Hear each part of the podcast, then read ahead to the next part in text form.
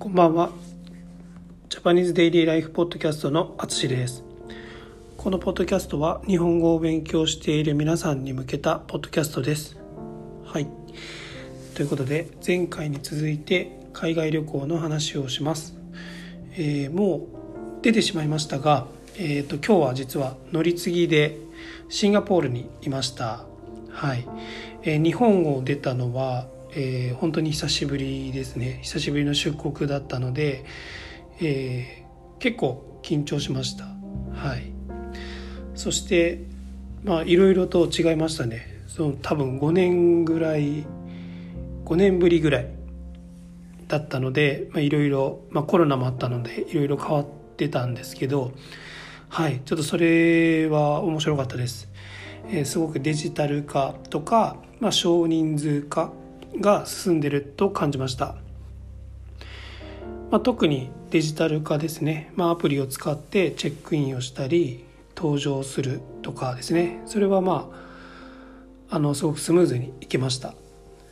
で国内であの僕はジェットスターを使って、まあ、北海道と大阪の間を行き来しています、まあ、ですので、ま、アプリを使って、えー、飛行機のチェックインをしてまあ、搭乗券があのスマートフォンの QR コードだけで入れるっていうのは知っていました。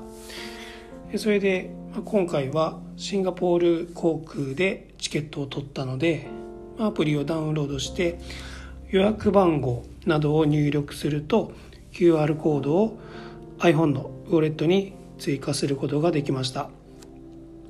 でここまでできると、まあ、国内とほぼ同じなのであのかなり安心でした。でチェックインもアプリで事前にオンラインでできたので、まあ、荷物を預ける時も、まあ、とても時間が短くて済みました。でそれから出国手続きですね、まあ、それをするところも、まあ、本当に前はね結構並んだ記憶がありました。すごくそこで待たされるようなあの感じがあったんですけど、まあ、今回は遅い時間にあの飛行機に乗ったっていうのもあると思うんですけど本当にあっという間でした。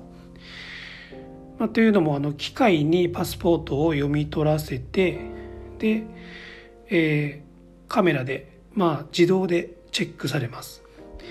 でそれがクリアになれば、まあ、そのままもう出国という感じでした。なのでまあ本当にあっという間でちょっとびっくりしましたね。はい。それと、えー、シンガポールの入国審査も事前にオンラインで済ませておくことができました。今回は乗り換え乗り継ぎですね。乗り継ぎだけなんですが、まあ、少しだけ時間があるので、まあの僕の日本語レッスンを受けてくれているシンガポールの方と会いました。はい。とても楽しい時間だったので、まあ、その話もまたしますね。はい、まあ、事前にオンラインで済ませておくことがありますが、まあ、その分旅行の時は待ち時間なども少なくとてもスムーズで快適だなと思いました。